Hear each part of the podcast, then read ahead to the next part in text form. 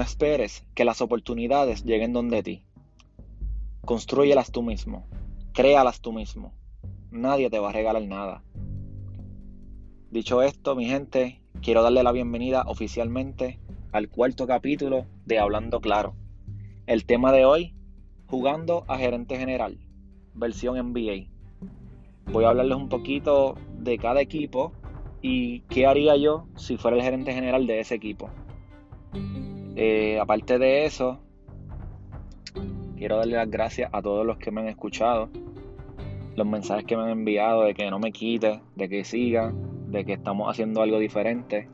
De verdad, súper agradecido, súper agradecido. Recuerden que estamos en Instagram hablando claro de deportes, estamos en Facebook hablando claro y nos consigues vía podcast en todas las plataformas.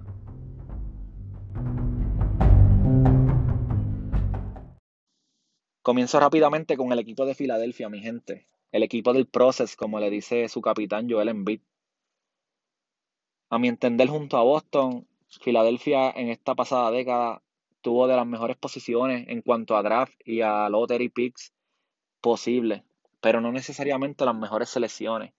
Por decirte un ejemplo, en el 2015 seleccionan a Jair Okafor en el pick número 3, dejando pasar a jugadores como Kristaps Porzingis y Devin Booker Jair Okafor venía de Duke, venía de quedar campeón, venía con buen baloncesto, pero ya en tu equipo tenías dos centros. Nerles Noel y Joel Embiid. Para mí un tercer centro era insignificante, innecesario. En el 2018 selecciona a Markel Fultz con el pick número uno. Dejaste pasar a Jason Tatum, a Diaron Fox, a Donovan Mitchell, por decirte tres jugadores. Markel Fultz venía de Washington con hype desde el primer pick, pero selecciona para acabar de completar las malas movidas, le dan max contract a Ben Simmons, a Tobias Harris y desde la agencia libre a Al Holford el mismo año. Para mí, la de Tobias Harris la entiendo un poco porque acababas de perder a Jimmy Butler y querías mantener un poco tu ofensiva. Pero tres más contracts te limita un poco a la hora de hacer movida. Gracias a Dios tienen buenos jugadores jóvenes como Josh Richardson, Matisse Tiboulet, Jake Milton que son jugadores menos de 23 años y ponen la bola en el piso, defienden bien y son, son lucrativos a la hora de hacer un cambio en un paquete por algún otro jugador. Yo trataría de, de, salir de uno de esos jugadores de más contras como Tobias Harris y cogerlo con uno de esos jugadores jóvenes como Matisse Tiboulet y verificar si Memphis estaría dispuesto a darme a un jugador como, como Dylan Brooks, que es un buen churingal, es joven, con, junto a un pick, o, o Phoenix, verificar si quiere salir del contrato de Devin Booker. Así puedo añadir más ofensiva. Está bastante difícil que alguno de esos jugadores quiera, quiera, quiera salir de su cláusula de, de contrato, por lo que la mejor decisión sería cambiarlo. Una opción como plan B también sería coger a Ben Simmons y enviarlo a Toronto por Kyle Lowry. Kyle Lowry es de Filadelfia, es natural de Filadelfia, estudió en Villanova y siempre ha querido jugar ahí. Y aunque es un poquito más viejo, ya está a un año, dos años de terminar su contrato y ahí te limpias un poco más el, el cap space para firmar algún otro jugador. Seguimos con el equipo de Milwaukee. Para mí el equipo más temido del este ahora mismo. Un error grande haber salido de Michael Brogdon sin, sin sentarse a negociar un poco. Para mí el problema no fue el dinero porque le diste 45 millones por cuatro años a, a Brook López. Le diste 20 millones por dos años a George Hill. 22 millones por dos años a Ilasova. ¿Sabes? El problema para mí no fue el dinero, porque le pagaste a, otros jugadores. Para mí el problema fue la cantidad a lo mejor de años o uno que otro dígito que se podía negociar, pero no se sentaron y no fueron pacientes. Ahora con esas firmas están un poquito apretados de dinero. Ya Giannis va a ser agente libre en la temporada que viene. Eso va a ser una de sus opciones principales. Yo no lo dejaría ir por nada del mundo. Yo como gerente general, lo más favorable que veo es traer jugadores que quieran firmar por el mínimo de veteranos y que sean tiradores para que ese juego de Giannis se vea bonito y se expanda, que no se encierre en la pintura y que sea difícil para los contrincantes que lo doblen. Porque si los rodeo de tiradores, como hasta ahora, pues va a ser bien difícil que alguien decida doblar. Jugadores que me vienen a la mente que puedan aceptar firmar por el mínimo de, de veterano son jugadores como Ken Basemore, Taylor Johnson, Kyle Colbert, si no optar por retirarse, y el mismo Carmelo Anthony. Carmelo Anthony ha demostrado en Portland que tiene, que tiene baloncesto todavía. Y son jugadores de sistema. Budenholzer va, va a saber usarlos bien a todos. Y para mí, la oportunidad de darle un campeonato a jugadores que no lo han tenido podría ser buen factor para que acepten firmar por el mínimo. Chicago Bulls. Un equipo joven con bastante flexibilidad salarial. No hay ningún contrato que, que me ate o me impida firmar jugadores. El único contrato grande es el de Oro Porter Jr., que es opción de jugador a 32 millones que lo más seguro él lo va a firmar y lo va a escoger porque como está la pandemia y esto, no, no hay equipos que vayan a, pagar mucho dinero en esta agencia libre. Así que lo más seguro él vaya a coger ese contrato. Pero aparte de eso tengo buena flexibilidad. No creo que nada me impida firmar jugadores, aparte de solamente la calidad de equipo que ha sido por los últimos años. No es un mercado atractivo, vamos a ser sinceros. Eh, Zach es mi estrella joven, solamente tiene 25 años. Aparte de eso, tengo a Laurie Markaken, tengo a Wendell Carter Jr., tengo a Kobe White, que vino este año. Yo, si yo fuera gerente general, lo que conseguiría sería un, un dirigente joven, un dirigente joven que esté con ellos desde cero, que los enseñe, que, que aunque ya son jóvenes, ya llevan bastante tiempito juntos, y, esperaría al draft. Si el draft me sale de los primeros tres, yo escogería mis jugadores a escoger en cuanto a Chicago serían Anthony Edwards o Killian Hayes o James Wiseman. James Wiseman, centro defensivo, zurdo, mete el triple. Para mí tiene que estar entre los primeros tres picks.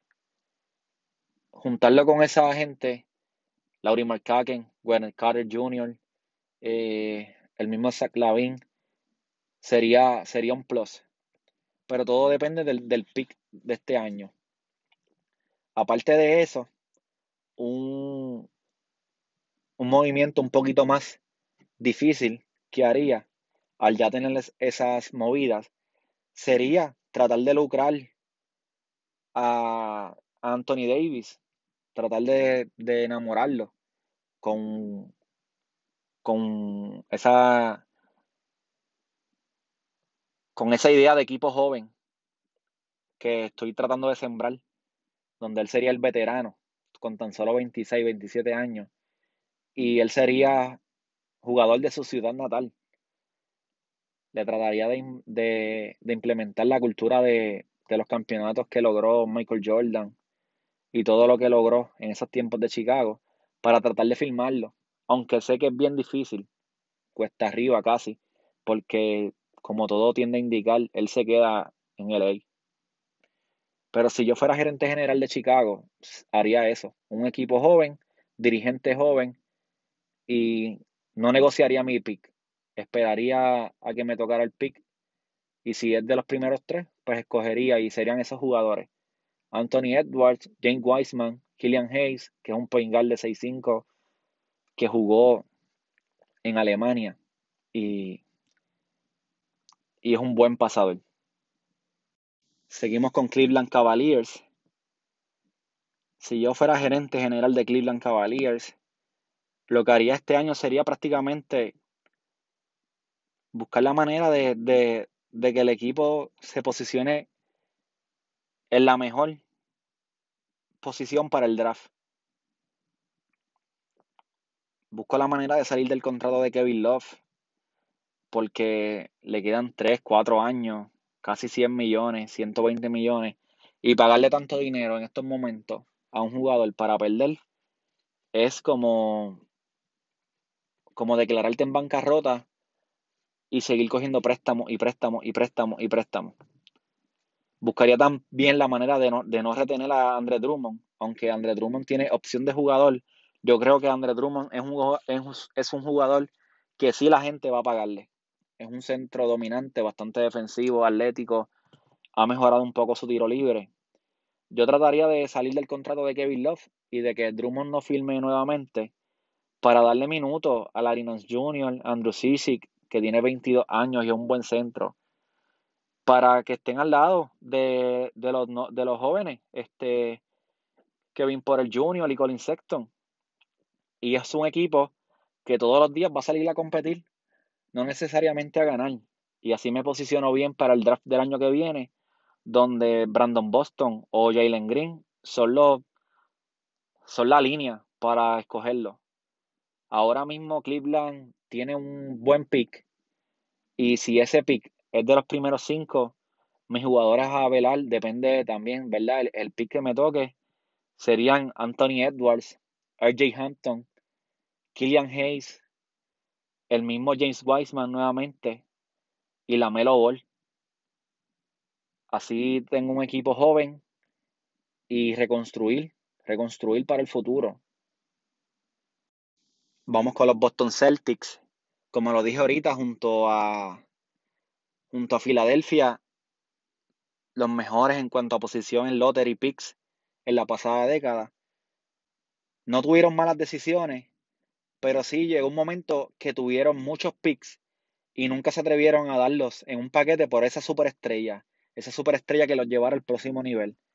Con esos picks llegaron jugadores como Marcus Smart, Robert Williams, Jason Tatum, Jalen Brown, este año Romeo Lalfon, Carson Edwards, que son jugadores que, que meten la pelota, la mayoría son bien defensivos y están, están creciendo desde ahora. Ya tengo contrato máximo en Kemba Walker, Jalen Brown ya cogió su dinero y Jason Tatum, lo más seguro, ya este año viene a coger sus chavitos también. Y yo, este Gordon Hayward es un jugador que también tiene cláusula para este año de jugador. Y como dije ahorita, las cosas no están muy buenas para repartir dinero. Lo más seguro, él va a coger los 34 millones que, que se le pagaría para la temporada que viene. Ya teniendo estos cuatro jugadores, teniendo a Daniel Tays, que es, supuesto, es el que reemplazó al Holford y lo ha hecho de una manera excelente, con buena defensa y, con, y metiendo la bola de afuera. Yo le daría minutos en la rotación a jugadores como Carson Edwards y Romeo Lanford para que vayan adquiriendo madurez. Y añadiría un hombre grande para Daniel Tays que quiera firmar por 5 millones, que, es la excepción. Un jugador como Boogie Golding o un jugador como Mark Gasol serían, serían perfectos para este sistema, para este equipo que tiene buenos tiradores y buenos defensores. Un plan B sería coger ese contrato de Gordon Hayward junto a uno de estos jugadores jóvenes como Carson Edwards y enviarlos a Detroit por Blake Griffin y, y traerme esos 40 millones que Blake Griffin va a cobrar en esta temporada 2021. Un Kevin Love o un Lamarcus Aldridge. Jugadores que, que están en la posición 4 y pueden jugar la 5, que meten la bola de afuera y me crean otra dimensión al equipo. Eso sería, eso sería lo que haría para competir, para ser contendiente al título en el equipo de Boston. Seguimos con los Clippers de Los Ángeles. Los Clippers tienen en su plantilla en Kawhi Leonard y Paul George a dos jugadores que son top 5 en cuestión de two-way players en la liga, jugadores que dominen ambos lados de la cancha, defensiva y ofensiva. Pero asimismo, esos dos jugadores ocupan casi dos tercios del salario del equipo, por lo que me limita un poco a la hora de hacer movidas. Eh, yo trataría de hablar con Montres para que no se vaya, tener que retenerlo. Montres según las temporadas que ha venido teniendo, va a pedir sobre 5 años, 80 millones, 90 millones. Cuidado que no pida max contract. Y es algo que yo no me puedo permitir como gerente general ahora mismo, por la situación en la que estamos atravesando. Me sentaría con él y analizaríamos una oferta en la que yo le puedo ofrecer dos años, que el segundo sea opción de jugador, en la cual él se pueda salir en ese mismo año y luego que pase esta temporada y la otra, que las cosas estén un poco más en, en normalidad, pues negociar un contrato extenso de cinco años y todo lo que él se merezca, pero no lo podría dejar ir. Me faltaría un buen armador. La llegada de Reggie Jackson fue un plus, ya que no, no cuento con un jugador que lleve el juego, que sea un true pointer. Para mí, prioridad en esa posición podría ser un Elfrid Payton, un Emmanuel Muday o un DJ Agustin, que aparte de que también es un buen point guard, es un poco también ofensivo. En cuanto a los hombres grandes, con Ivica Subak y, y Montreal estoy bien. Si decide quedarse, tengo el mejor sexto hombre de la liga. Tengo uno de los mejores jugadores más tough y más defensivos de la liga en Patrick Beverly, el cual accedería a traer del banco y ese point guard que decida firmar sería mi point guard regular, ya que Beverly no, no es el mejor llevando el juego. Pero siendo gerente general de los Clippers, esas serían las cositas que haría para esta temporada 2021. Pasamos al equipo de Memphis, uno de los equipos favoritos míos para ser gerente general. Sin miedo a equivocarme, Memphis y Atlanta son los equipos más jóvenes ahora mismo en la liga. Eh, no creo que tenga que preocuparme por, conseguir una estrella. Creo que la tengo en Jamoran por los próximos 10 años. Su entourage o su equipo o su core o su gente o sus brothers en Jarek Jackson, Brandon Clark y Dylan Brooks, ya los tengo ahí. Son jugadores jóvenes que han venido en estos últimos drafts, han estado prácticamente juntos desde el día cero. Jonas Valenciunas es el equipo, es el jugador veterano del equipo, pero tiene 27, 28 años. Me sentaría, ya este, su último año de contrato, me sentaría a negociar una extensión de contrato con Valenciunas ha estado bastante saludable últimamente. Creo que Memphis está a un jugador o dos de dejar de ser un equipo entretenido de ver a ser un equipo precontendiente al título. No dije contendiente, dije precontendiente. Un equipo que va a estar entre la posición 4 a las 6 en los playoffs y podría ganarse una rondita. Y si se descuida a alguien, podría ganarse hasta dos rondas de aquí a los próximos años. Hay jugadores libres como Bogdan Bogdanovich de Sacramento, Fred Van Vliet de, de Toronto, Danilo Galinari de los Thunder, Dimar de Rosen de San Antonio, si no acepta la oferta de jugador. Son jugadores que, que serían de impacto rápido y al instante. Creo que tengo bastante salario para poder firmar hasta dos de ellos y me llevarían a ese nivel de ser un equipo entretenido, como dije, a ser un equipo que esté en el próximo paso y sea un precontendiente. Seguimos con Atlanta Hawks, que como dije, es el equipo junto a Memphis más joven de la liga. Ellos no son el equipo más joven de la liga porque en su roster está Vince Carter, que ya está entrando a su temporada número 45. Pero si no fuera por Vince Carter, fueran el equipo más joven by far de la liga. Eh, como Memphis tiene a Jamoran, yo creo que ya mi estrella está entre Young. Tengo jugadores como Devin Hunter, eh, Cam Reddish, que vinieron este año en el draft, que, son buenos y van a ser de impacto y han tenido minutos este año. Eh, Atlanta va a tener un buen pick. Atlanta va a tener un buen pick. Y yo no quiero ajorar el proceso que está haciendo el, presidente del equipo, yo, yo no buscaría a nadie para, para, para cambio. Yo dejaría el núcleo en el que tengo, va a ser un equipo muy bueno para el futuro. Y jugadores como Obi Topin, Anthony Edwards sería mi, prioridad a la hora de draftear.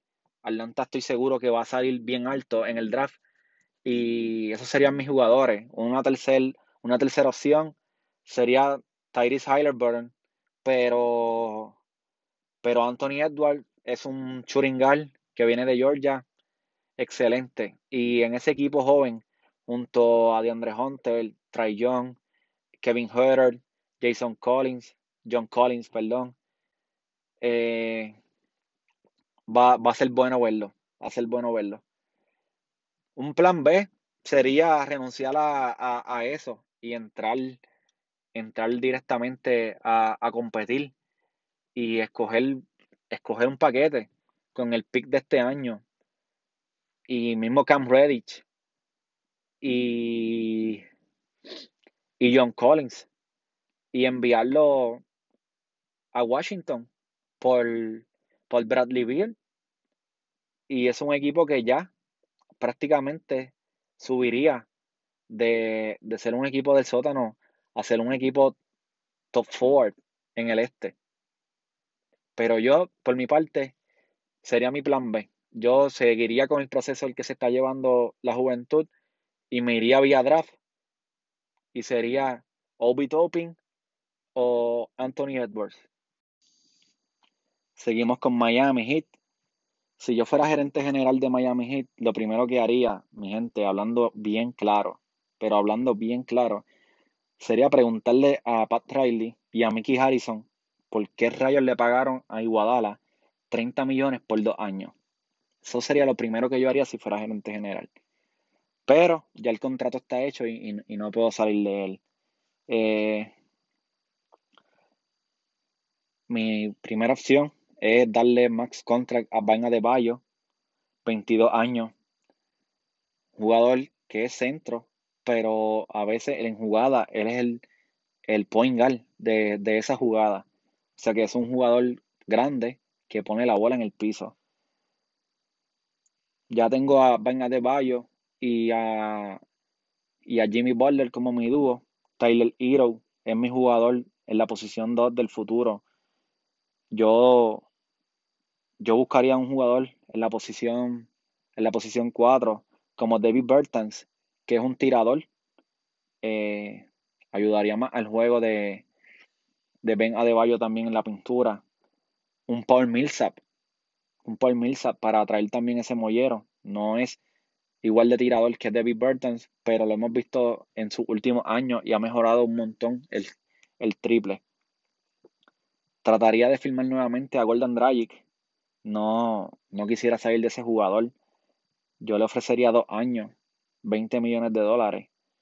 Y para, para sustituir las bancas de Bayo, traía traería un jugador del banco como Tejep Kisson o el mismo Bobby Porris, un, un Miles Leonard, un Marquis Chris, un jugador que sea prácticamente joven, veterano, que no esté con, con esas de querer empezar en el cuadro regular y que esté dispuesto a dar muy buenos minutos de calidad. Yo no cambiaría a Tyler Hero, como le dije. Pondría, buscaría la manera de, traer a un jugador así como Jordan Clarkson, que venga del banco para darle buenos minutos a Hero y es un metebola. Pero mi, mi primera opción es darle más contract a Van Adebayo y y luego de eso buscar un, jugador que pueda sustituirlo y darle por lo menos 15 minutos, 18 minutos de descanso. Vamos a seguir con el equipo de Charlotte Hornets. Si yo fuera gerente general de Charlotte Hornets, lo primero que haría sería tener una reunión de, con Michael Jordan y rogarle, implorarle, arrodillarme para que por favor me dejara hacer mis movimientos, me dejara hacer el trabajo bien y que no me recomienda ningún jugador. Si él acepta, entonces las cosas podrían ir un poco mejor. Eh, tengo que tener claro que Nicolás Batum va a aceptar la opción de jugador que le queda para este año de 31 millones. Cody Seller tiene opción de jugador por 18 millones. Son dos contratos bastante grandes que me van a hacer un poco de daño dado ya la calidad de jugadores que son. Eh, tengo jugadores que han dado una sorpresa, como Divonte Graham, que vino en ascenso, Malik Monk, Miles Bridges, el PJ Washington. Son jugadores que, que han venido jugando bien y han sido de lo mejor que se ha podido draftear. Eh, mi, mi, mi, opción es tratar de hacer el, equipo un poco relevante y buscar la manera de convencer a Brandon Ingram que venga a su ciudad natal, que donde él nació, donde se crió, donde estudió, donde dio sus primeros pasos. Él es natural de Charlotte, eh, North Carolina y lo trataría de traer para, empezar a hacer algo bonito en el equipo junto al futuro. Tenemos un buen pick, tenemos un buen pick y para mí ya tengo a Divonte Graham y a Thierry Rozier en la 1, pero eso no me impediría que mi primer pick sea un Reggie Hampton o un Killian Hayes o un Lamelo Ball que juega en la posición 1. Son grandes, son, son jugadores de más de 6'5 de estatura el Jay Hampton 6'6, Killian Hayes 6'5, la Melo Ball 6'7, pone la bola en el piso, mete el balón y, y son los jugadores que draftearía, pero traer un jugador de la calidad de Brandon Ingram, que es joven y el, y el brinco que él dio desde sus pasadas temporadas a esta que pasó, ha sido increíble.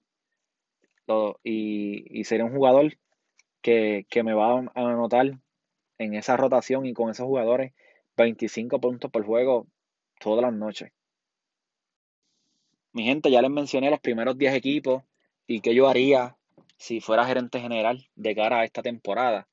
Pero quería hacerle un alto para, para aclararle una duda, y es una duda que he visto mucho por ahí en las redes y cuando hablo con las personas. No confundan IQ con habilidad de pasar el balón son completamente diferentes. No necesariamente una persona que tiene habilidad para pasar el balón tiene el mejor IQ del mundo. O no necesariamente al revés. No el que mejor tiene IQ tiene la mejor habilidad para pasar. El IQ viene también de otras maneras. El IQ viene a la hora de hacer un pick, a la hora de, de saber y decidir cuándo tirar, cuándo pasar, cuándo debo protestar una jugada o de qué manera protestarla. Porque, porque me pueden pitar una técnica. El IQ viene de diferentes maneras que, que no necesariamente tiene que ser pasar el balón. Solamente quería aclararle eso y ahora pues, vamos a seguir con el tema que vinimos hoy, que es jugando a ser gerente general. Vamos a seguir con el equipo de Utah, yo de verdad, desde el día uno llegaría y me sentaría a hablar con Rudy Gobert, le dejo saber que va a ser cambiado. Yo no me como el cuento de que él y Donovan Mitchell arreglaron las cosas. Eh, no me la creo y, y, hay que hacer algo. Ese equipo, Donovan Mitchell es su mejor jugador. Es el jugador franquicia, es el jugador que impactó desde el día uno que llegó pero siento que, el estilo del de juego del equipo está hecho más un poco internacional, está hecho más para Rudy Gobert. Ya tienen a Joe Ingle, tienen a Boyan Botnakovic, tienen a Rudy Gobert. Yo cambiaría a Rudy Gobert. Tengo, tengo un chamaco en el banco que es Tony Bradley, que es excelente centro, defensivo, atlético, fuerte. Todos los días va a coger sobre 14, 15 rebotes y yo le daría la oportunidad a él de ser titular. Cambiaría a, a Rudy Gobert por, por varios jugadores que sean de impacto. El equipo de Nueva York es un equipo que, que está sediento de, una estrella, de alguien que, que dé ese primer paso para cambiar las cosas. Yo le ofrecería a Gobert al equipo de Nueva York, eh, siempre y cuando ellos me den a Yuri Frandel, Kevin Knox y Frank Entiquilina, si ellos me dan esos tres jugadores, yo en realidad le doy el contrato de Rudy Gobert y, y empiezo a tener una cultura un poco más al estilo de Donovan Mitchell. Ahora nos vamos para el área de California, nos vamos con Sacramento, los Kings. Este equipo lleva dos años, mano, tratando de ser el equipo que, que vaya al otro nivel, que sea el equipo sorpresa, el equipo que entra a playoffs. Pero lesiones en Diaron Fox y múltiples lesiones en Malvin Bagley lo han como que atrasado un poco. El talento está ahí, son jugadores muy buenos, pero, pero le falta algo. Para mí que le falta algo. Dadas las circunstancias de, de la de la riña que hubo entre Body Hill y el dirigente Luke Walton, yo intentaría aprovecharme de la situación de Indiana, en la que quieren salir de Víctor Oladipo, y verifico si Indiana quisiera a Body Hill y a Richard Holmes para añadir otro jugador y algún pick futuro por Víctor Oladipo, para añadírselo ahí a la rapidez y al juego de Fox, y así tener ese jugador que sea también otro go-to guy y los lleve a, ese nivel de pelear por lo menos la posición 6, 7 o hasta la posición 8 de, del, del playoff.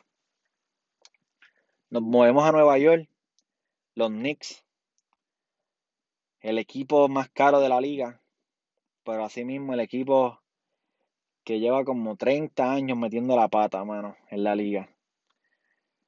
Si yo fuera gerente general de los Knicks, yo rezaría, prendería 15 velas para tener el primer pick.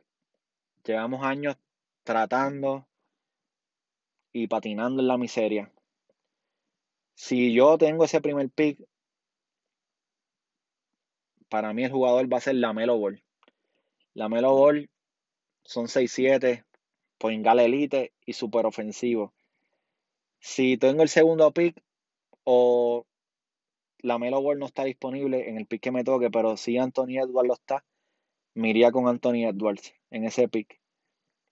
Si el pick es del 3 para abajo y no está en ninguno de esos tres jugadores, yo trataría de, de, coger ese pick junto a Julius Randle y Kevin Knox para tratar de conseguir a CP3, que es un jugador que va a cambiar la cultura del día 1 y, y solamente, aunque cobre 40 millones, lo que le queda un año de contrato. Solamente le queda un año de contrato sé que va a ser bastante flexible y yo, yo lo cambiaría. Así también mi, mi opción en cuanto a agencia libre es ofrecerle contrato máximo a Brandon Ingram. Yo entiendo que con Brandon Ingram, Chris Paul y Mitchell Robinson tenemos un equipo que en el, que en el este de, de, así de primera instancia estaríamos de ser el reír a ser el equipo 5 o 6 en playoffs y ya empezar a cambiar la cultura de lo que es Nueva York. Un plan B sería hacer el cambio que dije con, con Utah si no consiguiese a Chris Paul, que sería Julius Randle, Frank Tiquilina y Kevin Knox por Rudy Gobert y así traerle a alguien que sea de impacto de inmediato para, para poder cambiar la cultura del equipo. Nuevamente me monto en un avión y me voy para California. Ahora esta vez a ser el gerente general de Los Ángeles Lakers. Si yo soy el gerente general de los Lakers, yo le ofrecería a Anthony Davis hasta las letras de Hollywood. Hablo con el gobernador de California y digo que quiten las letras de Hollywood, que pongan las letras de Anthony Davis, más contract por los cinco años y ese sería mi jugador. Ese sería mi primera mi primera firma que haría tan pronto llegue. Firmar a Rondo y a Magui para mí tiene que ser importante. Le dan, le dan esa cultura veterana al equipo. Carmelo ya demostró en Portland, mano, lo que, lo que puede hacer. Y LeBron y él son bien panas. Yo no entiendo por qué al día de hoy ellos no han jugado juntos. Ya él demostró en Portland lo que puede hacer. Yo lo traería por el mínimo de veterano. Eh, si nadie trae a Boogie Cousin a su equipo, yo lo traería y, haría lo que, en lo que se acordó antes de, cortarlo, que era cortarlo porque su, su lesión en la rodilla todavía no estaba al 100% lastimada, pero él sí iba a quedar entrenando con nosotros. Yo lo traería de vuelta. ¿Algún cambio que podría hacer? No, no tengo muchas piezas para hacer algún cambio, pero si Sacramento firmase un sin trade a Bogdan Bogdanovich, lo más que yo le podría dar sería Kentavious Carol Pope y Kyle Kuzma por él. Pero más de ahí yo no haría más nada. Sé que van a haber jugadores que van a querer firmar en, ese equipo por, por tener un campeonato o por lo menos ser contendiente. Y no voy a arriesgarme a firmar a un jugador por más dinero cuando tengo un, un joven como Kuzma en mi equipo, que aunque no a lo mejor no tiene ese, ese sello de superestrella, siempre todas las noches me mete 12 puntos y me coge 8 rebotes. Y para mí eso es importante porque la banca también tiene que tener esos jugadores. Nos vamos ahora por Orlando, el equipo de los Magic. De verdad ahí Nicolás Buchevic todos los años me sigue demostrando que es el go-to guy. Jonathan Isaac, antes de que se me lesionara, era fuerte candidato a Most Improved Player y a Defensive Player of the Year. Para mí el equipo va a ser alrededor de ellos dos. Yo, mi primera opción sería coger el pick de este año y juntarle un paquete con Aaron Gordon y Evan Fournier y ver si Washington lo quiere y me envía a Bradley Beal. Si se concreta ese cambio, Orlando ya pasaría de ser el equipo número 8 de, los, del este, los playoffs, a ser un equipo contendiente top four. Sería el jugador que, le diera ese plus a ese equipo. Eh, como plan B, eh, sería hacer un paquete con Mo Bamba y Teren, y Rocks junto al pick de este año y traerme a, Kyle Lowry de, de Toronto o un jugador como Kevin Love. Pero eso sería un plan B. Mi, plan A sería ir tras Bradley Bill porque entiendo que el equipo de, de, Orlando, con estas piezas jóvenes que tiene y un jugador así, que es, que es un jugador que ha demostrado que es de 30 puntos por noche, sería el jugador que me llevaría el, el equipo al próximo nivel. Voy con Dallas. Dallas es un equipo que me gusta lo que está haciendo. Eh, hacer un equipo este, internacional. Yo soy fanático de, de, de 2K, siempre lo juego. Y siempre hacía equipos más o menos similares. Y desde que Mel Cuban se ha propuesto esto, pues yo seguiría en la línea con él. Eh, ya tienen a Marjanovic, tienen a Porzingis, tienen a Luka Doncic. Eh, buscaría ver algún cambio por Tim Haraway y traer a Ricky Rubio desde Phoenix. O firmar vía agencia libre a Danilo Galinari. Eh, traer desde Utah, aprovecharme de esa situación, traer a un jugador como Rudy Gobert, este, ofrecerle a Dwight Powell, el mismo Tim Hardaway, con, un paquete que tenga dos picks futuros. Eh, el mismo Jalen Brunson puede estar en un cambio para traer a cualquiera de estos jugadores. Eh, entiendo que Dalino Galinari o Ricky Rubio o Rudy Gobert podrían llegar a este equipo, por lo menos dos de ellos, y ser un equipo que ya vimos lo que Luka Doncic ha hecho junto a Porzingis, ellos prácticamente solos, con añadiéndole estos jugadores, para mí sería un equipo que fácil, fácil estaría en la quinta posición consistentemente en el oeste. Volvemos a Nueva York, pero esta vez a Brooklyn, el equipo de los Nets. Es uno de los equipos que más gasta en la liga. El, dueño siempre ha expresado su sentir, que no le importa, firma jugadores, ha hecho ya varios intentos por, por tener un equipo contendor. Ya este año firmaron a, a Kyrie Irving, a Kevin Durant y a DeAndre Jordan. Vinieron los tres juntos. Tienen talento joven de sobra para hacer algún cambio, ya que Kyrie Irving y Kevin Durant han expresado su sentir en cuanto a tener otra estrella. Yo aquí tengo dos, dos, escenarios y uno sería este, hacer un trade entre Torian Prince, Torian Prince, Nicholas Claston y Chris Josia por, por Blake Griffin. Prácticamente estoy dando nada por, por Blake Griffin. Solamente estoy dando el contrato de Torian Prince por 18 millones y Nicolas Claxton es un jugador de futuro, pero, pero no creo que sea de, gran impacto.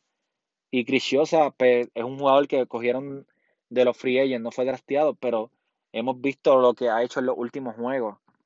Eh, eso sería un plan bastante fácil de ejecutar, ya que Detroit ha expresado el interés de salir de ese contrato de Blake Griffin.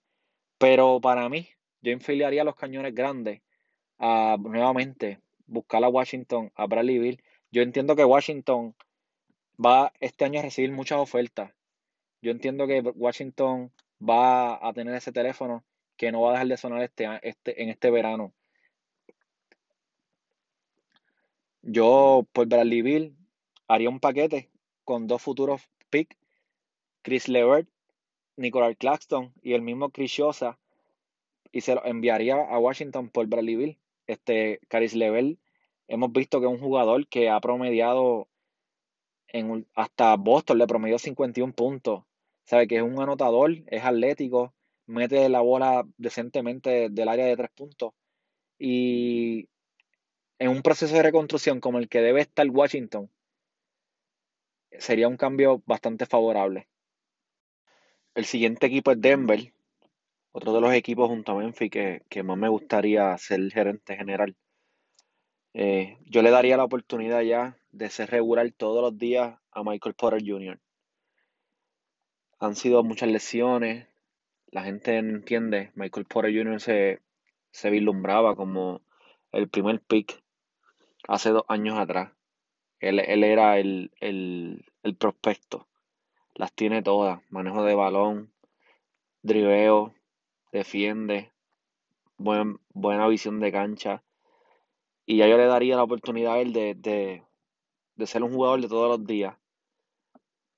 Ha demostrado en esta pasada temporada que, que sí, que no se equivocaron al escogerlo. Al igual que también le daría minutos a, a Bol Bol. Bol Bol es un centro que mide 7-2, mete el triple, galdea. Y ya, hay que traer un poco de juventud a esa rotación. Para mí sale un jugador que, que va a ser agente libre. Son 31 millones menos. Me imagino que va a pedir mucho dinero a la hora de, de firmarlo. Yo traería a un jugador como, como Galinari, ya jugó ahí, conoce el sistema que se juega en Denver, me llevaría a ese próximo nivel de dejar de ser un equipo de competencia a un equipo contendor al título. Y verificaría de qué manera pudiera traer a Carmelo Anthony. Ya está en su último año, ya le queda prácticamente poco. Y él es un jugador que comenzó ahí, y para que termine su carrera donde comenzó, verificaría de qué manera podría traerlo por uno o dos años más. Seguimos con el equipo de Indiana. El equipo de Indiana es un problema, mano. Tiene, tiene jugadores que son buenos, pero para mí están sobrepagados. Por ejemplo, Domantas Sabonis y Miles Turner son jugadores que tienen más contract Michael Brogdon cobra casi 90 millones por cuatro años. TJ Warren, 40 millones por cuatro años. Jeremy Lamb cobra casi 50 millones por cuatro años. Son jugadores que impactan su equipo de alguna manera u otra o tienen algún rol definido y lo hacen bien, pero para mí están sobrepagados. Para mí el contrato más lucrativo del que yo podría salir sería el contrato de de Víctor Oladipo y hasta el mismo Domantas Sabonis. Buscaría este, algún equipo que le falte algún tirador o algún hombre grande y trataría de negociar con ellos por algunos picks y contratos de veteranos a espiral. Así me hago un equipo joven, tengo un núcleo joven con esos picks para competir de aquí a cuatro años, porque ahora mismo con ese equipo y con ese salario no puedo, con ese salario no puedo firmar a nadie atractivo. Y con ese equipo no voy a competir en el este. Ahora mismo está Boston, Toronto, Brooklyn, Milwaukee y hasta el mismo Miami. El mismo Filadelfia con las malas movidas que han hecho es un equipo que está por encima de ellos. Para mí yo reconstruiría a base de picks Ahora nos dirigimos hacia New Orleans, la ciudad del jazz, los Pelícanos, uno de los equipos más jóvenes que ya está listo para ser contendiente. Yo no dejaría ir a Brandon Ingram por nada del mundo. Si tengo la oportunidad en el draft de coger a Cole Anthony o a Obi Topin o a Denny Abdilla, lo haría sin pensarlo. Son jugadores que encajan bien en ese sistema. Eh, no, no cambiaría a Drew Holiday, ya lo que le falta a su contrato es un año y es un jugador de impacto. Es ese jugador que te juega a la 1, te juega a la 2, te puede ganar hasta tres posiciones. Son 20 puntos todas las noches seguro. Yo no lo cambiaría. Eh, si mantengo este mismo núcleo, si Alonso Ball está saludable, si logro coger en el draft a uno de estos jugadores que dije y, y firmo a Brandon Ingram nuevamente con algún veterano que llegue en la, en la agencia libre como, como Ibaka, como el mismo Paul Millsap, como el mismo Carmelo Anthony, que vengan a, a, a tener un rol ya más reducido en cuanto a venir del banco a unos 15 o 20 minutos, yo te diría que, que New Orleans sería un equipo con opciones a campeonato de aquí a, a tres años, máximo cuatro años. Ya solamente nos quedan 10 equipos. Voy a hacer otro intermedio para dejarles saber unas cositas, que es lo más caliente que va a estar sonando en esta semana. Mike Tyson, 53 años. Ya él ha dejado claro que está entrenando para volver. Está en una condición física súper increíble para esa edad. En España, en la Liga Santander, la liga de fútbol, soccer, balompié, como le conocen mucho, eh, está va a implantar sonidos de fanaticada vieja de otros partidos para los juegos que van a dar cuando reanude ahora a mediados de junio. Y la NBA, la NBA, está pensando regresar con el formato de playoff en que el sistema sea los mejores 16 equipos a base de sus récords. Para mí es bastante buena esa noticia. Va a ser más, sería más competitivo. Pero yo en realidad le daría a la temporada por lo menos algunos cinco jueguitos más para que puedan engranar los jugadores. Cinco jueguitos y luego pasaría ese sistema que para mí es increíble. Para mí es increíble, va a ser súper competitivo, algo diferente, va a ser divertido. Pero nada, vamos a terminar con los 10 equipos que nos quedan. Nos dirigimos hacia el estado de, de, Michigan, la ciudad de Detroit, el equipo de los Pistons. Un lugar donde voy, donde voy a tener las manos llenas para intentar hacer lo que quisiera hacer con ese equipo. Yo intentaría formar los Bad Boys parte 3. Firmaría a Christian Wood. Es de los jugadores jóvenes que ellos tienen con más potencial. 24 años, 6'10. Defiende. Pone la bola en el piso. Mete el triple. Es un jugador grande que, que, que me puede dar las dimensiones al juego que, que estaría buscando para darle más esa presencia a, a ese equipo intentaría firmar a, a Harrell. Es el, el, agente libre que más se parece ese estilo de juego. Pero para firmarlo a él, por la cantidad de dinero que a lo mejor piensa pedir, tengo que salir del contrato de Blake Griffin. Le enviaría a un equipo contendor. Un equipo que, que le falte esa pieza. Le enviaría a un equipo como Boston, como Brooklyn, como Oklahoma que le falta un jugador de ese calibre para, para darle ese próximo paso.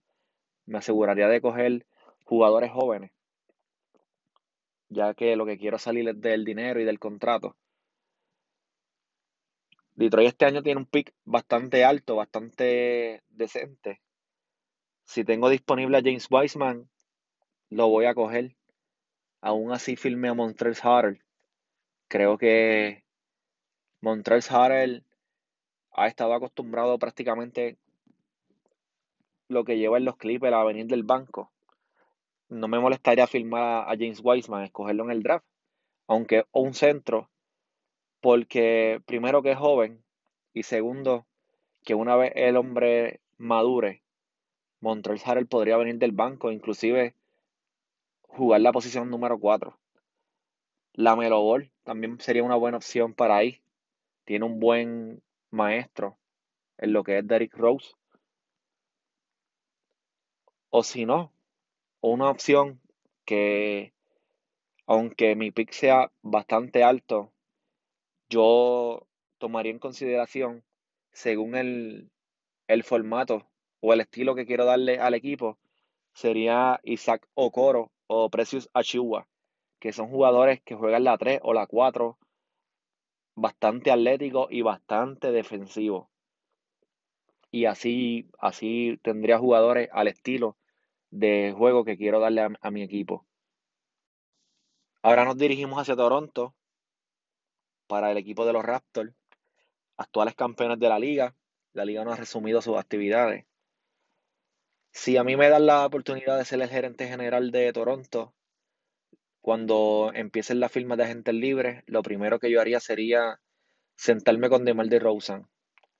Sé que se fue molesto del equipo, un cambio que él no esperaba un equipo que él le dio prácticamente todo. Pero yo me sentaría con él y le diría que yo no tuve nada que ver con eso, que lo quiero en mi equipo. Ahora mismo DeMar DeRozan no sería el jugador que me fuera a cargar junto a Kyle Lowry. Ya existe un Pascal Siakam que es el jugador clave del equipo y añadirle una pieza como DeMar DeRozan primero la fanaticada lo ama y segundo, segundo tengo 20, 25 puntos para, para compartir junto a Siakam todas las noches. Eh, tengo muchos agentes libres. Fred Van Vliet, Serge Ibaka, Marc Gasol. Eh, de, no, de no lograr esa reunión con DeMar DeRozan, de no lograr nada productivo en ella, yo firmaría jugadores como Chris Dunn, Tyler, Tyler Johnson, Marquis Chris, que son buenas firmas para, para añadirle tamaño a la rotación del banco y, y mantenerme siendo un contendiente. Fred Van Vliet regresaría conmigo, lo firmaría nuevamente. Y Margasol y Vaca también lo firmaría. Ya ellos son un poco más veteranos. Intentaría negociar con ellos por un poco menos de dinero, pero son jugadores que, que nuevamente traería a mi equipo. Ahora nos dirigimos hacia Texas nuevamente, esta vez hacia la ciudad de Houston, con el equipo de los Rockets. Tan pronto yo pise tierra en Houston, lo primero que hago es despedir a Mike D'Antoni. Ya me ha demostrado que no es un dirigente de playoff, que no es un dirigente que tenga otra cosa en su mente que no sea puramente ofensiva. Me ha demostrado que este año su único sistema es isolation, un rato Westbrook, un rato Harden. No me gustó para nada el sistema pequeño que trató de implantar, poniendo a PJ Tucker en la posición de centro y saliendo de, de Clint Capela. Yo trataría de buscar un centro económico como Bislak Biombo o un Serge Ibaka o un TJ Gibson. Son jugadores que, me van a dar presencia en la pintura y me van a ayudar mucho en, los rebotes. En cuanto a dirigentes, mis candidatos serían un dirigente como Jason Kidd o un Tom Thibodeau, que no ha dado resultados en los otros equipos que ha ido después que estuvo en Chicago, pero, pero es un dirigente que tiene un sistema defensivo bastante bueno. Y Houston se conoce por su poderosa ofensiva yo le daría ese, ese toque defensivo a Houston y, estoy casi seguro que los llevaría a, a, ese nivel de dejar de ser pretendientes para convertirlos en contendientes. Ya que fuimos a Texas nuevamente, ahora visitamos la ciudad de San Antonio para el equipo de, los Spurs. Tan pronto yo llegue allí, implantaría un proceso de reconstrucción masivo. Estoy ahora mismo con ese equipo en el medio de la nada, con los jugadores que tengo como figura principal. Tengo un equipo que no es contendiente al título, pero tampoco me puede coger un buen draft pick, un buen espacio en la lotería. Estoy entonces en el medio de la nada, perdiendo años y años de, de los pocos que le quedan a Greg Popovich como, como dirigente en la liga. Entonces estoy desperdiciando uno de los mejores dirigentes. Yo iría a reconstruir, yo iría a reconstruir, saldría de, de la Marcus Aldrich. Una buena opción sería nuevamente enviarlo a Portland y, permitiría, y no permitiría que DeMar DeRozan se quedase en el equipo. Él tiene opción de jugador y yo lo sé. Bre, intentaría ver cómo si la sexta podría cambiarlo a algún otro equipo que tenga aspiraciones al título y me dé un contrato de algún jugador que ya vaya a expirar este mismo año y así competir competir por un buen espacio en el draft para estos años. Ya vienen muchos jugadores buenos en esta cepa que viene subiendo ahora desde el 2021 en adelante. Jugadores como Jalen Green, Brandon Boston en este año, en el 2022, Emony Bates, que son jugadores que se vislumbran como elite y podrían ser la cara de una, de una franquicia. Nos dirigimos hacia Arizona ahora, para el equipo de Phoenix. Y tan pronto yo llegue allí, lo primero que voy a hacer es tener una reunión con Devin Booker y DeAndre Ayton. Tengo a Monty Williams de dirigente, para mí es un buen dirigente. Y tengo a Ricky Rubio en la posición de point Entiendo que le dieron bastante dinero, pero es un buen point Es un buen líder. Mano, tengo jugadores como Kelly Oubre Jr. Y no entiendo cómo Phoenix no ha dado ese paso a por lo menos luchar la posición 7 o la posición 8 en cuanto a playoffs. Es un equipo que ya debería estar ahí. Este año mi pick es muy alto. Según los jugadores que tengo ya en cancha, como dije, como Ricky Rubio, como Devin Booker, como Kelly Oubre Jr., el mismo DeAndre Ayton. Mi jugador al, draft, mi primera opción, sería un jugador como Obi Topin o Isaac Okoro. Isaac Okoro me daría un poco más de, defensa. Pero si pudiese coger en el, en el draft a, a la Ball, lo escogería. Porque Ricky Rubio ya está entrando en, su, en sus 30 años. La Melo Ball es un jugador de 6-7. No, no me molestaría que jugase la 2, la 1. A veces pudiera hacer una rotación que tuviera los tres en cancha. Entiéndase Ricky Rubio, Devin Booker y hasta él mismo. Me da otra dimensión el juego y, y me da frescura, me da juventud a Phoenix que ya se está vislumbrando que de aquí a tres años tienen que estar ya en los playoffs. Ahora nos dirigimos hacia Oklahoma City, el equipo que todos pensaron, una vez salió Paul George y Robertson Westbrook de ahí, que se iban a pelear un puesto en el draft, que iban a estar peleando esas últimas posiciones. Y nos hicieron quedar mal. Desde que llegó Chris Paul, han estado hasta casi luchando la cuarta posición ahora mismo en la liga. Si la liga resumiese sus actividades y daría cinco jueguitos por lo menos de temporada regular, Oklahoma todavía pudiera quedar cuarto en el oeste. Eso es algo increíble para el, para el equipo que tienen. Que ahora que ya hemos visto todo lo que, que hemos visto, vemos que no es tan malo tampoco. Y aunque Chris Paul es el jugador que, que me llevó prácticamente a estar ahí, a ser relevante, no importase quiénes estuvieran, yo lo cambiaría a Nueva York. por jugadores jóvenes como Julius Randle, Kevin Knox y Dennis Smith Jr. Son jugadores jóvenes, atléticos. Kevin Knox es un jugador de 6'9 que juega la 3, la 4 y entiendo que Nueva York no ha sabido utilizarlo. No digo que va a ser mi próxima estrella, pero es un jugador que prácticamente te puede jugar tus 25 minutos y te puede dar tus 14, 15 puntos todas las noches. Haría el, equipo alrededor de Chai Gilgaus Alexander, piernas frescas, atletismo y para Oklahoma ser un equipo de mercado pequeño para mí es la mejor opción. Tener un equipo sin una estrella, sin un nombre grande y entre esos mismos jugadores que tenga ahí fabricar esa misma estrella. Llegamos a la ciudad de Minnesota, el equipo de los Timberwolves. Un equipo que, hizo lo que Anthony Downs quería y era conseguir a uno de sus mejores amigos en D'Angelo Russell.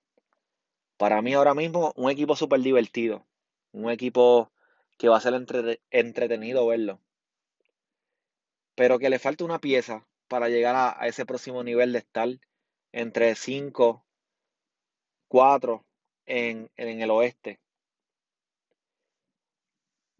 Yo aprovecharía la posición que tengo en el draft y escogería a un jugador como Joshua Kogi, ese pick que tengo este año del draft, y un jugador como Malik Bixley, que es un jugador de apenas 21 años y es un churingal que mete el balón, mete el balón y josea mucho la defensa. E intentaría verificar en Washington si me dan a Bradley Beal por ese, por ese paquete que le hice. Intentaría no salir de Jared Colbert, ya que es un jugador que juega a la 3 y baja el balón. Y tiene muy buenos driveos y tiene muy buena, muy buena defensa. Intentaría no salir de él. Pero si se diese el caso, que esa sería la ficha que Washington me pediría para hacer el cambio, eh, no me molestaría en darlo. Aunque también entiendo como un plan B que Devin Booker es prácticamente el tercer mosquetero de ellos tres. Ellos son super amigos desde que están prácticamente jugando en AAU y son unos adolescentes. E intentaría verificar ese, ese mismo paquete y a ver si Phoenix estaría dispuesto a, a, a darme a Devin Booker. Y con alguno de esos dos jugadores, entiéndase Bradley Bill o Devin Booker, con el, con el núcleo que tengo, creo que estoy listo para llegar a ese, a ese próximo nivel, por lo menos de, de competir, de competir seriamente en la conferencia del oeste. Ahora me voy hacia Portland. Y una de las cosas, o la principal cosa que yo haría ahora mismo, están, entrando en Portland, sería tratar de retener a Joseph Nurkic y traer de vuelta a la Marcus Aldrich. Mi estrella, que es Demian Lillard, lo ha dejado saber claramente que, que lo quiere de vuelta. Si consigo a la Marcus Aldrich y me, quedo con ese backcourt de CJ McCollum y Damian Lillard y retengo a Nurkic, estoy 100% seguro que Portland pelearía esa tercera posición rápidamente en el oeste. Al, al, al, a eso le añadiría, ahora nos vamos para San Francisco, el equipo de Golden State, el equipo que tuvo muchas lesiones este año y gracias a eso tienen la oportunidad más alta de escoger en el draft este año. Para mí el jugador a escoger es James Wiseman. Pues tienes un equipo a Stephen Curry, Clay Thompson, Andrew Wiggins, tienes a Draymond Green. Descubriste este año que tienes a Eric Pascal, que puedes contar con él. Para mí le hace falta un jugador en la posición 5 que sea fuerte, que sea atlético que meta la bola de afuera y que sepa jugar buen baloncesto. Y ese jugador es James Wiseman. Y para completar es zurdo. Eh, intentaría, por alguna manera, traer a Jenny compo Pero acabo de ver estos días en las redes que ofrecerían a Clay Thompson y el primer pick. Y para mí eso es un error descomunal. Tú no puedes salir de Clay Thompson. Clay Thompson es el jugador que siempre ha estado ahí al lado de, tu jugador franquicia. Y el jugador que, te asegura 25 puntos todas las noches. Para mí no, no lo dejaría ir. Cambiaría el, núcleo y el sistema de, de juego. Pero yo intentaría hacer un paquete con Andrew Wiggins, Eric Pascal, Jordan Poole, Damian Lee y ese primer pick que ellos tienen. Y si Milwaukee no acepta eso, pues nada, me quedo con, el equipo como está. Andrew Wiggins es un jugador que no le tienes que exigir ser la estrella. Ahora mismo sería la tercera, cuarta opción del equipo. Va a estar más relajado, con menos presión. Eh, Clay Thompson, como dije, viene saludable ahora. Stephen Curry. Demostraste que ya tienes otro jugador que puede descansar a Demon Green en Eric Pascal, que le da otras dimensiones porque mete la bola de afuera. Para mí la mejor movida y la más inteligente es quedarse con todo ese núcleo y si tienes la oportunidad de escoger a James Wiseman, hacerlo sin pensarlo. Llegamos al último equipo de esta jornada, no por eso el menos importante, y es el equipo de Washington. Un equipo que tiene un jugador que me gusta mucho en Bradley Bill. Pero mirándolo del punto de un gerente general, lo más favorable y lo más inteligente es la reconstrucción. Yo intentaría hacer las movidas y aprovecharme de la necesidad de Nueva York de un jugador de nombre y ver de qué manera ellos quisieran adquirir los servicios de John Wall, al que le quedan dos años y 80 millones de contrato. Intentaría ver de qué manera ellos lo quisieran. Él ha demostrado en varios videos que está saludable. Le pediría a Julius Randle y trataría de ver si acceden a darme a Mitchell Robinson. Entiendo que saldría ganando.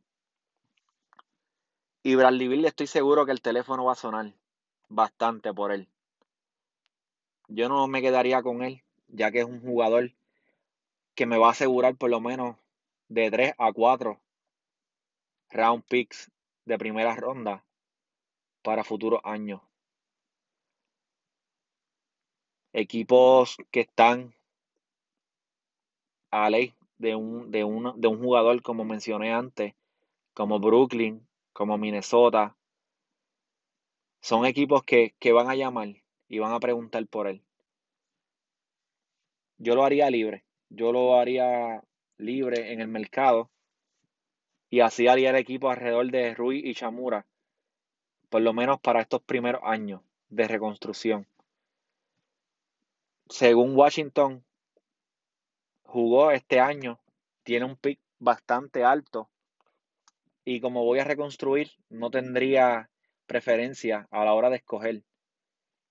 Depende todo el jugador que esté disponible.